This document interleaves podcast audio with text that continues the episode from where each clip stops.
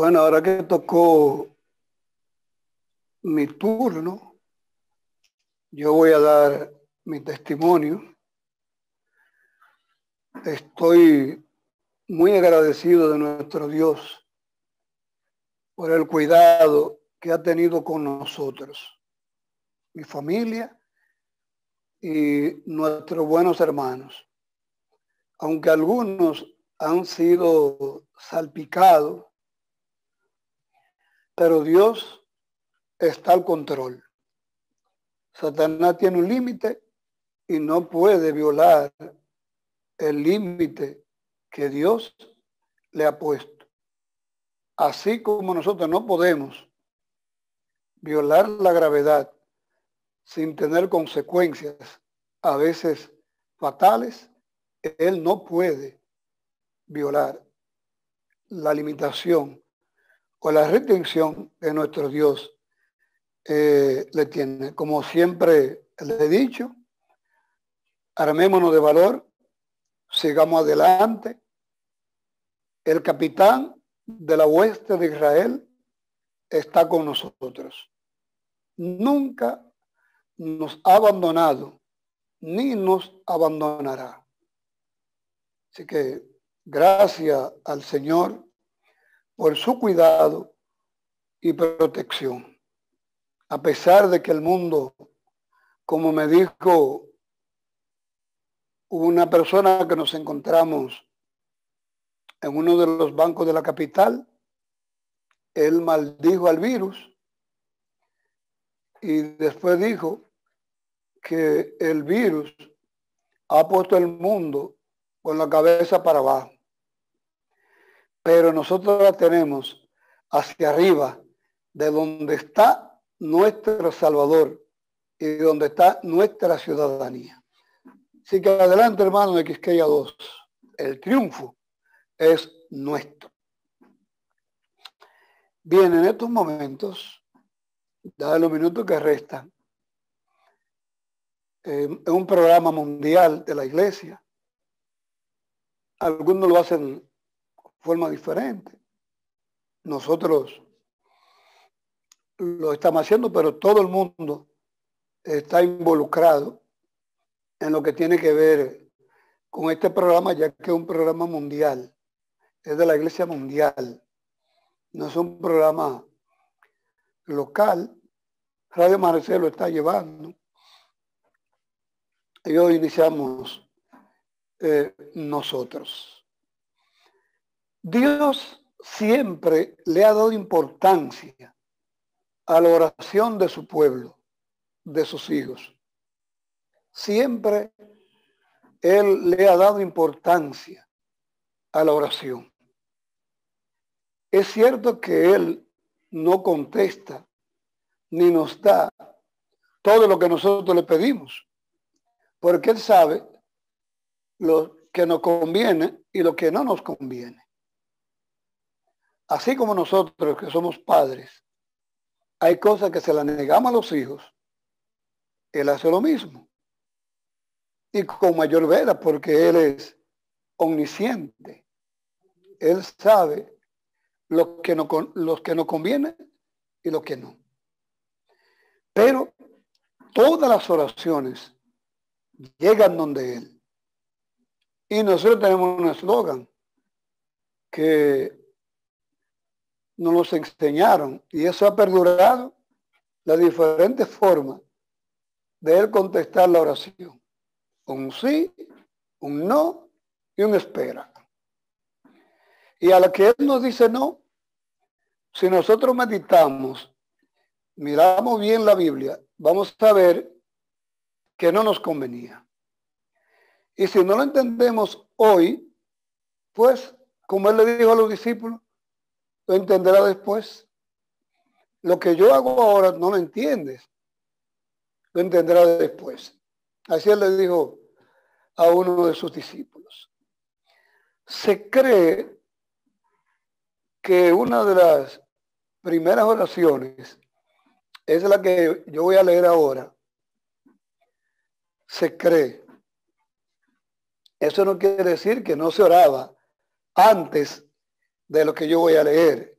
pero se cree que, la que una de las primeras que está registrada y que se habla como una oración per se directa es la de este caballero que nosotros conocemos, Don Eliezer, hombre de confianza de Abraham. Hoy tú y yo, mi hermano Juan, y todos los que estemos conectados, el miércoles pasado estaba conectado con los hermanos de Gasque y hablábamos más o menos por esa línea. Todos hoy que está en esta tierra, que cumple con la voluntad de Dios, es un hombre o una mujer de confianza del Todopoderoso. Sí, es un hombre de confianza del Todopoderoso. Abraham le entregó una tremenda misión a Eliezer. Una misión muy delicada. Muy delicada. Porque a medida que vayamos desarrollando un poquito, porque no me quedo solo con él, no solo es buscarle una esposa, venir y traerle una mujer, esa es Isaac, cásate ya. No. Aunque la Biblia no lo registra todo, porque imagínense, nos da a leer lo que tenemos. Ahora sí nos registra todo lo que pasó en el mundo antiguo. En las épocas pasadas, bueno, no, no tendríamos tiempo, la vida no nos daría. Pero sí, nosotros podemos entre líneas leer y ver. En el capítulo 24, yo voy a, leer el versículo 10, ahí leyendo. Después que Abraham le da la misión, le dice lo que quiere, le traza la meta, le dice su propósito, su intención, de una vez como un hombre diligente, un hombre diligente, hombre rápido, hombre que no perdía tiempo.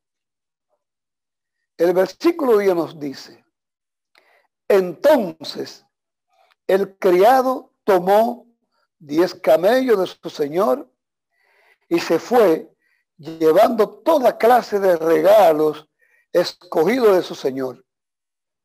Puesto un camino, llegó a Mesopotamia, a la ciudad de Nacor, hermano de Abraham. Hizo arrodillar los camellos fuera de la ciudad, junto al pozo de agua, al atardecer, a la hora en que las doncellas salen por agua. Ahí está el 12 ahora. Miren el 12. Ya él caminó. Yo me imagino ¿Qué estaría conversando Eliezer? Porque él llevaba a otros compañeros, él no iba solo. ¿Qué iban conversando ellos? ¿Qué dirían ellos? Quizá irían ellos un poco tristes, medrosos, con temor. ¿Tendrá éxito nuestra misión? ¿Podremos nosotros alegrar el corazón de nuestro Señor cuando regresemos? ¿Podremos nosotros llevar a la esposa a Isaac? Isaac, un joven triste, su madre había muerto. Imagínense, una situación un poco difícil. Así que Eliezer iba pensando todo eso. Pero Eliezer conocía de un hermoso regalo, el regalo de la oración. Eliezer conocía del regalo de la oración. Eliezer tenía un modelo, Abraham, era un hombre de oración. Y a él verse con esta misión, con esta gran responsabilidad, él dijo, no, yo no puedo hacer esto solo. Yo tengo que buscar un ayudante un ayudante. Y entonces el versículo 12 dice que él dijo, Señor, hay una coma, Señor, qué bien. Eliezer, aunque no era de la descendencia de Abraham, era como de Damasco, pues dice Damaseno, pero ya conoce que el creador del universo es el Señor. Dios de mi Señor Abraham, te ruego que me des hoy un buen encuentro. Hoy, mis queridos, nosotros podemos pedirle al Señor que proteja nuestra salud, que nos siga cuidando, nos siga dirigiendo. Algunos han puesto en tela de, de juicio y de duda a Éxodo 15, 26, pero es porque no se, bien, no se lee bien el texto.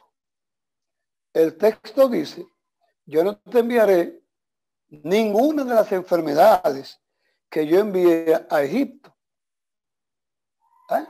Y mientras estemos en este mundo, tenemos que decir como dijo Job, aunque el Señor me matare, en él esperaré. ¿Sí? Aunque el Señor me matare, en él esperaré. Entonces, le dice él, y haga misericordia con mi Señor Abraham. Ten misericordia. Ten tu fidelidad con mi Señor Abraham. Y dice él, aquí estoy aquí estoy. Qué bueno es saber que aunque el mundo tenga que ser cuántos millones de habitantes, porque algunos dicen que son siete, otros dicen que son ocho, uno dice que son nueve, otro dice que son diez. Bueno, de que hay mucho, hay mucho. El Señor sabe que yo estoy aquí, que tú estás aquí, que nosotros estamos aquí. Él no nos ha olvidado. No es como dicen algunos de los hombres de ciencia, que Dios creó el planeta y se fue y nos dejó. Sálvese quien pueda. No. Dios nunca ha renunciado a su título de propiedad. Nunca ha renunciado a su título de propiedad. Y entonces dice Eliezer, aquí estoy, aquí estoy junto a la fuente, donde las hijas de los ciudadanos salen por agua. Sigue el 14. Sea pues que la joven a quien yo diga, baja el cántaro, te ruego para que yo beba y ella me responda, bebe, y también daré de beber a tus camellos. Que sea esa la que tú hayas designado para tu siervo Isaac. En esto conoceré que habrá obrado con bondad con mi Señor. Ahora oigamos el 15. Antes, porque parece que él siguió orando o antes que él acabara de orar, llegó Rebeca. Y ya sabemos la historia. Llegó Rebeca. Y él repite lo mismo. Y Rebeca cumple con las condiciones que puso el siervo de Abraham. Cumple. En su gira Eliezer quería tres propósitos que Dios le ayudara a alcanzar. Tres, que están ahí envueltos, que lo podemos ver. Número uno, quería sabiduría para dirigirse a la doncella. Número dos, quería dirección, porque Abraham le había dicho, no, tiene que ser una de mi gente. Y número tres, quería tener éxito en su misión.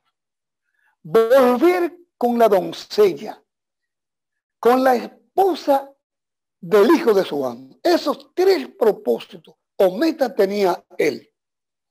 Pero también Eliezer quería tres cualidades para la esposa del hijo de su señor. Tres cualidades que todo joven y toda señorita debe buscar en la persona que unirá su vida. O como dicen algunos, que unirá su suerte. Número uno, que quería hacer, y están ahí, en los textos, están ahí, que sea amigable, que ella fuera amigable, que no fuera áspera, descortés. Los muchachos saben cómo a veces las muchachas se portan, cómo se portan a veces cuando un joven se le dirige y no es sagrado.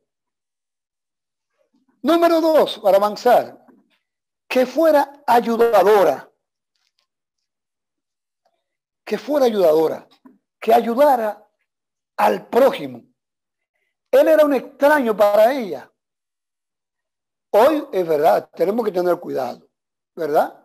Tenemos que tener cuidado, porque ahora los antisociales, los delincuentes están usando algunos métodos para distraernos y entonces ahí cometer eh, el acto indeseable.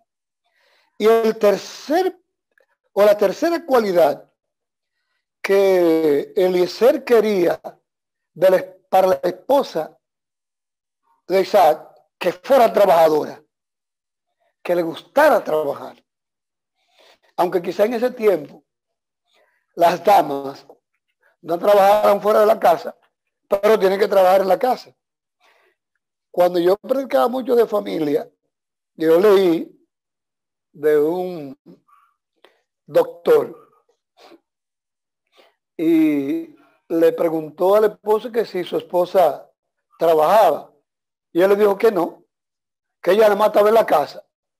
Y él comenzó a hacerle, hacerle preguntas, ¿quién cocina? ¿Quién lava? ¿Quién plancha? ¿Quién hace aquello? ¿Quién hace lo otro?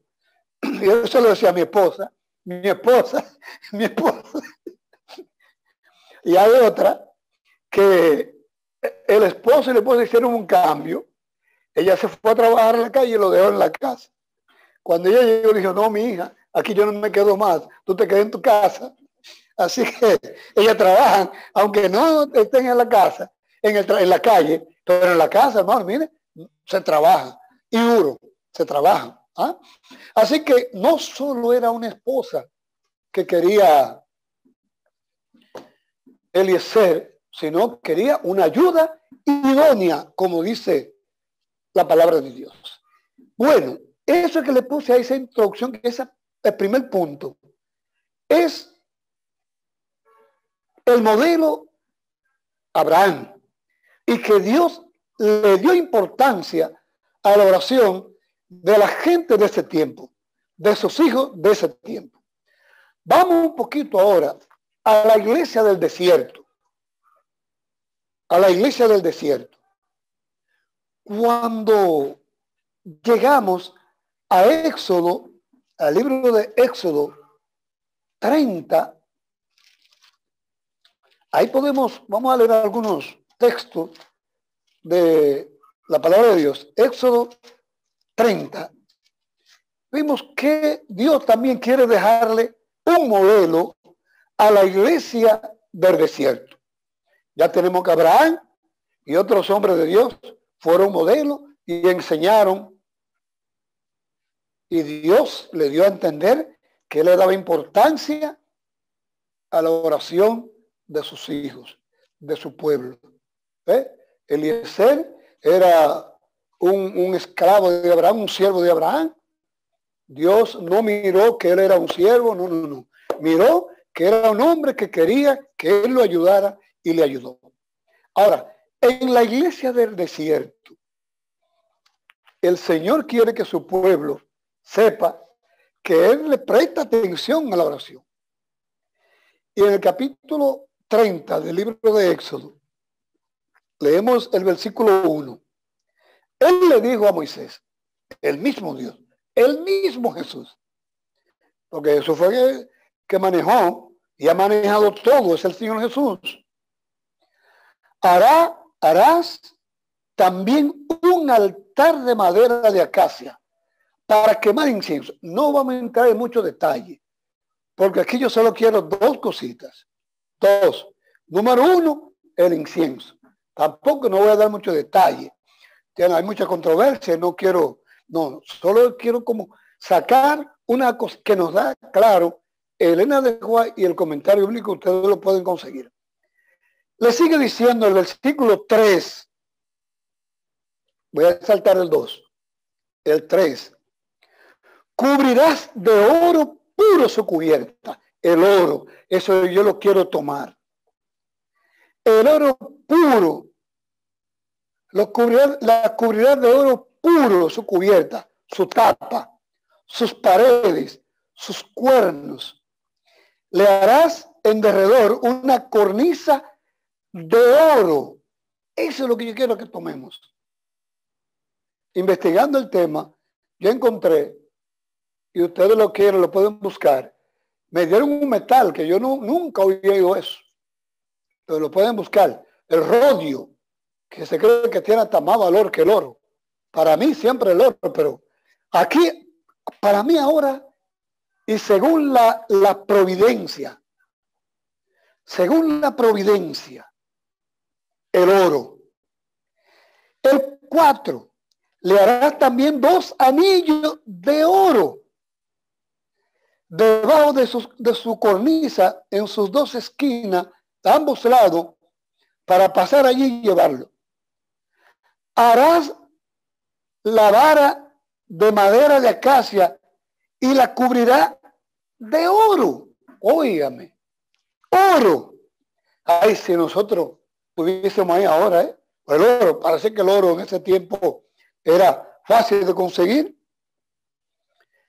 El versículo 6 lo pondrá delante del velo que oculta el arca del testimonio, es decir, delante del velo que cubre la tabla de la ley que está en el lugar santísimo.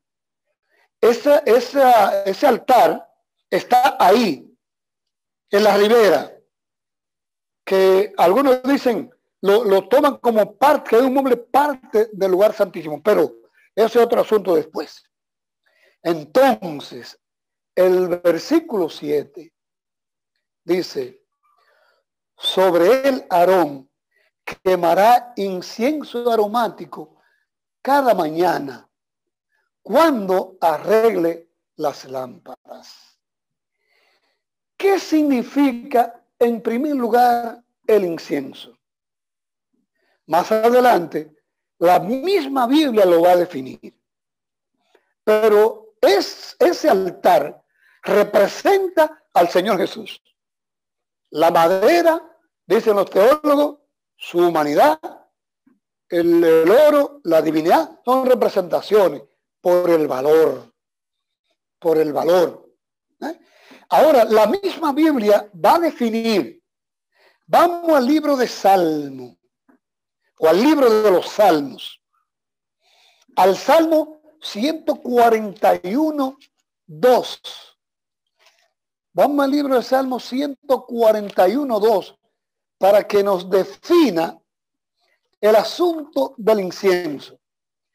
Nos va a definir el asunto del incienso, porque el Señor quiere, quiere darle a entender al pueblo del desierto, a su iglesia del desierto, al pueblo de Israel, que Él le da importancia a la oración. Miren el, el versículo 2, el versículo 2 del Salmo 141. Miren cómo suba mi oración ante ti como el incienso, el don de mis manos como la ofrenda de la tarde. El incienso entonces estaba representando las oraciones del pueblo de Dios. Mientras el sumo sacerdote está ofreciendo en el altar, en ese altar de oro, que también lo vemos en el cielo, o lo vemos en el cielo, el pueblo está afuera orando. Os recordemos al papá de Juan el Bautista. Entonces, el Señor le está diciendo a la iglesia del desierto, miren, para mí la oración tiene tanta importancia. Le representa el incienso. Y mira dónde está. En un asunto de oro. De oro. Bueno, humanamente hablando. O yo tengo un amigo que vive cerca, trabaja cerca de nosotros acá. Y a veces vienen unos vehículos, mi hermano, que hay que quitarse el sombrero. Uno, hay que quitarse el sombrero. Y él me dice, oye, pastor, pero es un hombre importante ese que va ahí, porque mira qué vehículo tiene. Hoy mismo entró una jipeta. Y yo le dije, a la persona cuando se dementó, bueno, yo pensé que era el presidente de la República estaba aquí. Me dice, no, señor Mejía, soy yo.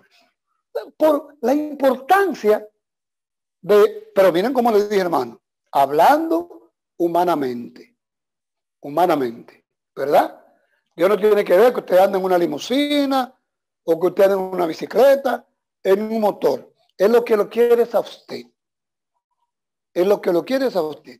Ahora, en términos bíblicos, para la mentalidad del pueblo de Israel que viene de Egipto, el Señor toma el oro y le da la importancia y entonces ahí el pueblo dice, óyeme, pero nuestras oraciones importan a Dios. A veces nosotros pensamos, oramos y oramos, y no vemos la respuesta. ¿Verdad? Se lo digo porque yo también he pasado por eso. Y oramos y pedí y no vemos la respuesta. Pero tengamos la seguridad que ni una oración elevada con fe y estando bajo la dirección divina, no en una forma perfecta. No, porque seremos perfectos, perfectos perfecto total cuando seamos transformados, cuando venga nuestro Señor. Entonces el pueblo ahí entendió. Mira cómo dice el salmista David. El salmista David. Unos 600 años después que se escribe esto. Mire cómo dice, subo mi oración ante ti como el incienso. David conocía eso. David dice, ah, que el incienso es una representación de mi oración. Así como el incienso pasa al lugar santísimo, aunque el mueble estaba en el lugar santo, pero pasa al lugar santísimo, y ahí en el lugar santísimo está la presencia de Dios, está Dios, y el incienso llega, así mi oración llega al trono de la gracia de Dios. Y para nosotros, ¿qué ha hecho el Señor para nosotros? Hoy también la iglesia primitiva o la iglesia cristiana. Vamos, entonces, que fue la lectura bíblica que leyó mi hermano mi hermanazo, como él me dice, hermanazo, Juan, capítulo 5, versículo 8. Oiga, mi hermano, y más ahora que estamos con este problema, ¿qué hizo el Señor con la iglesia primitiva? Y el Espíritu Santo el omnisciente, le dijo a Juan, escribe para el siglo XXI. Yo no sé si pasaremos de aquí, solo lo sabe él, pero como aquí es que estamos ahora, para el siglo XXI, escríbeme eso. O mejor dicho, escribe para que desde ahora hasta el siglo XXI, cuando el pastor Ramón Mejía estará presentando un miércoles 6 de enero del 2021, para que mi pueblo sepa que el mismo Dios de Abraham y de Eliezer, que le dio importancia a la oración de Eliezer, le dio importancia a la oración del pueblo de Israel en el desierto. Y le fue dando importancia hasta que vino el Hijo de Dios. Y desapareció el santuario terrenal. Escribe para que mi pueblo sepa que en el cielo hay un santuario. Y que yo le seguiré dando la misma importancia. Y vamos al versículo 8 del capítulo 5. Cuando tomó el libro, los cuatro seres vivientes, los 24 ancianos se postraron ante el Cordero. Por ahora eso no, no nos interesa. Ahora, hay una parte que de ellos sí. Cada uno tenía un arpa. Bueno, yo siempre quise aprender a tocar guitarra, pero no pude. Pero mi arpa está allá. Allá tocaremos. ¿Y una copa de qué? ¿De qué la copa? Díganlo ustedes allá. Yo sé que no, porque el, el anfitrión lo tiene cuartado. Pero díganlo, una copa de oro. Sigue el oro. Y sabe, cada judío, ya ahora y de la iglesia primitiva que escuchó eso, yo eso, especialmente la iglesia de Éfeso, y los cristianos a través de la historia, a través de los días, ah, pero mira, aquí sigue el oro y sigue la copa y sigue el incienso y ahora me define, son las oraciones de los santos. Son tus oraciones y mis oraciones. Están en copa de oro, o más que copa de oro. Están en las manos de Dios, en la mente de Dios. Amados, si algo no hemos recibido, es porque el Dios Todopoderoso el omnisciente sabe que eso no nos conviene. Y por eso no llega. Pero Él, Él está atento a nuestras plegarias. Por eso la, iglesia entiende eso y saca 10 días. No para que cuando terminen estos 10 días ya abandonemos, no. No, yo tengo una cita Ah, déjame avanzar porque ya el tiempo. Tengo una cita que se la voy a dejar de Elena de Juárez, pero que quiero que vayamos al capítulo 8 de Apocalipsis. Capítulo 8 de Apocalipsis. Versículo 3. Versículo 3. Otro ángel con un incensario de qué? De oro vino y se paró junto al altar, el altar del incienso. Y le dieron mucho incienso para que lo ofreciera con las oraciones de los santos sobre el altar de oro que está ante el trono, ante el trono de Dios. Y el humo del incienso, junto con las oraciones de los santos, subió de la mano del ángel a la presencia de Dios. Ahí está. Ahora, en primera instancia, las oraciones, el incienso está representando nuestras oraciones. Pero en la segunda instancia y la, y, la sublime, esas oraciones, ese incienso representa, número uno, los méritos la eficacia, la gracia de nuestro Señor Jesucristo. Porque sin los méritos de Cristo, nuestras oraciones, es más, ni deseo no llega de orar. Por eso él no tiene que ver que, sea, que sepamos buena gramática para orar. Eso no cuenta.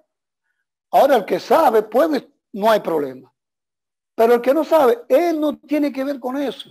Aún lo que tengan quizá un verbo muy fluido, muy lacónico, muy diáfano, muy claro. Aún esas oraciones del Espíritu Santo tiene que tomarla para presentarla ante nuestro Dios. Si nuestras oraciones no tienen el incienso, es decir, los méritos, la eficacia, la gracia de nuestro Señor Jesucristo, hermano, no tienen ningún valor. Número dos, el incienso tiene que ver con la intercesión de nuestro Señor. Eso está representado ahí. Y el tercero, también el incienso representa la justicia inmaculada de nuestro Señor Jesucristo. Se nos imparte esa justicia, se nos imputa la justicia de Cristo. Entonces nuestras oraciones tienen valor. Amado, el llamado de la iglesia es hoy que oremos, que no nos desanimemos, Dios le dio importancia a, las oraciones en tiempo de Abraham y más allá, aún en el tiempo de, de Adán, desde que el pecado. Le dio importancia a la iglesia del desierto, los israelitas cuando venían de allá. También hoy, el libro de Apocalipsis me está diciendo que Dios le sigue dando importancia a nuestras oraciones. Por eso, la iglesia es un llamado que redoblemos nuestras oraciones. Y le dejo una cita que yo me estremecí y me ayudó porque redoblé las oraciones cuando yo la aprendí y la usé mucho, la prediqué mucho. Dice ella, no quisiera deshonrar a mi maestro. Oye, qué, qué lindo esa palabra, mi maestro como decimos nosotros, mi esposa, y las damas dicen mi esposo, mis hijos, mis hijas, mi primo, mi trabajo, cuando usted aprecia algo, quiere algo, ¿verdad? No le adora, porque solo Dios es digno de oración. Viene como dice ella, no quisiera deshonrar a mi maestro, a admitir ni siquiera a una persona negligente, trivial y que no ora. Oiga, fuerte, ¿verdad? Ella dice, si una persona no ora, no es cristiano. Eso no lo digo yo. Hey, déjenme darle el libro aquí, la cita. Testimonio para la iglesia. Tomo uno, página 148. No quisiera deshonrar a mi maestro admitiendo ni siquiera que una persona es cristiana, si es negligente, trivial, especialmente, y que no ora.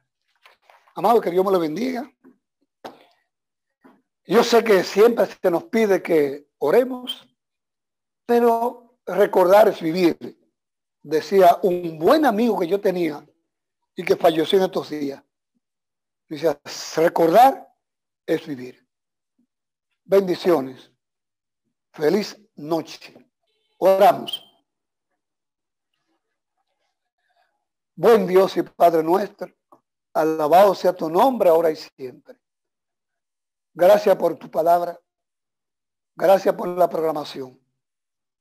Que tu Espíritu Santo siga dirigiendo y que muy pronto, ya, nos despidamos de la oración porque estemos contigo en la Canaán celestial. Sigue bendiciendo la iglesia de Quisqueya 2, que podamos hacer un trabajo para tu honra y tu gloria. También pongo en tus manos al pastor José Miguel Abreu, que tú le cuides, le ayude según le ayudaste aquí en el distrito de Quisqueya 2. Amiga el pastor José Valdés, que tú le sigas ayudando, lo dirija y que él pueda hacer un buen trabajo para honra y gloria de tu nombre. Que reciba el apoyo de cada miembro de iglesia y que muy pronto ya nos despidamos de este mundo. Le lo pedimos en el nombre de Jesús. Amén. Amén.